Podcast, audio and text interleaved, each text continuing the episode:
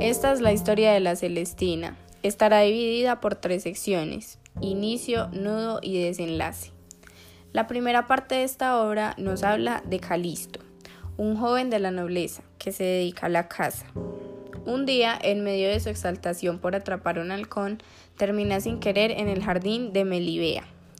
Al ver a la joven, se enamora, hace todo lo posible por enamorarla, diciéndole frases y palabras bonitas. Sin embargo, Melibea no le da importancia.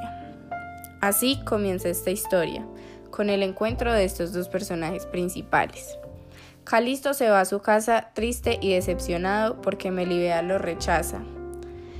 Este confía todo su dolor a su criado Sempronio. Al ver lo mucho que sufría su amo, le recomienda a Celestina, una hechicera que puede lograr que Melibea acepte su amor. Calisto desesperado acepta este ofrecimiento. El criado va a la casa de la hechicera para decirle los deseos de su amo y armar un plan. Todo el dinero que el amo les pague por el trabajo intermediario en este asunto amoroso será repartido para ellos dos.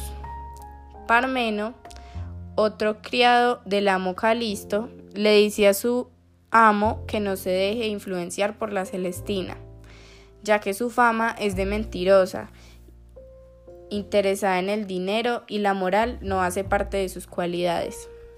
Sin embargo, la Celestina intenta persuadir este otro criado prometiéndole el amor de Arenusa, una mujer de la que él está enamorado.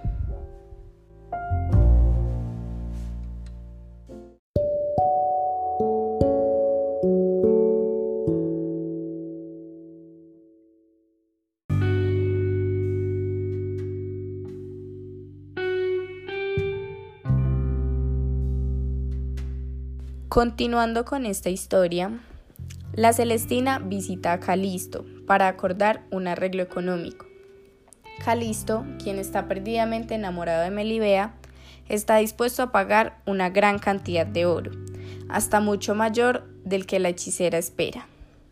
Para que Melibea cayera rendida a sus pies, la Celestina se dirige a casa de ella con unas madejas de hilo previamente hechizadas con la falsa intención de vender estos hilos a la familia de la nobleza.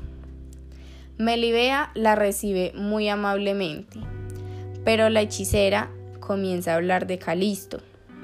Esto no le agrada a Melibea y se da cuenta que las intenciones de Celestina son otras diferentes a vender los hilos. Finalmente, Melibea se arrepiente de haber tratado mal a la hechicera y empiezan a dialogar. La bruja se da cuenta que con su astucia ha logrado su objetivo y acuerdan una cita con el joven. Esa misma noche a las 12 a través de las rejillas del jardín de Melibea. La Celestina comparte la noticia con Calisto. Este, enloquecido, le da su cadena de oro, que posee un gran valor. Los criados se alegran del gran negocio que han hecho con la hechicera.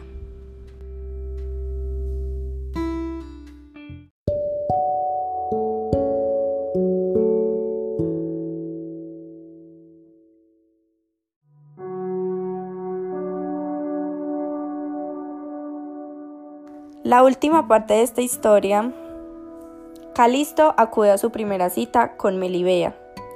Aunque su encuentro fue corto, estaba lleno de muchísimos sentimientos. Acuerdan verse en la noche siguiente para pasar más tiempo juntos. En la segunda noche, Calisto escala el muro del jardín de la casa de Melibea. Entra a la alcoba de la joven y satisfacen su deseo amoroso haciendo que la joven pierda así su virginidad.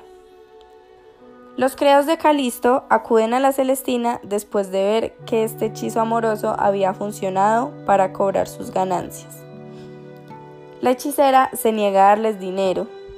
Los dos hombres se llenan de rabia y terminan matando cruelmente a la hechicera por engañarlos. La justicia castiga a los asesinos, así que estos dos criados terminan decapitados en la plaza del pueblo. Calisto va a la tercera y última cita con Melibea, Digo última por los sucesos que pasaron.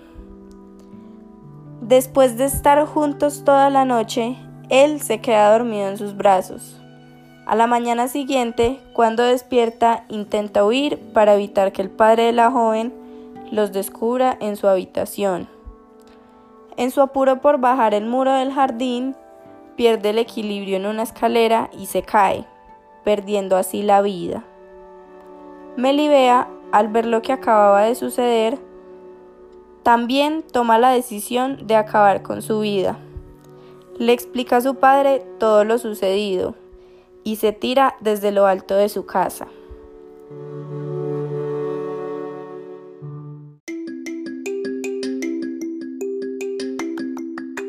Esta obra literaria la componen personajes principales y secundarios.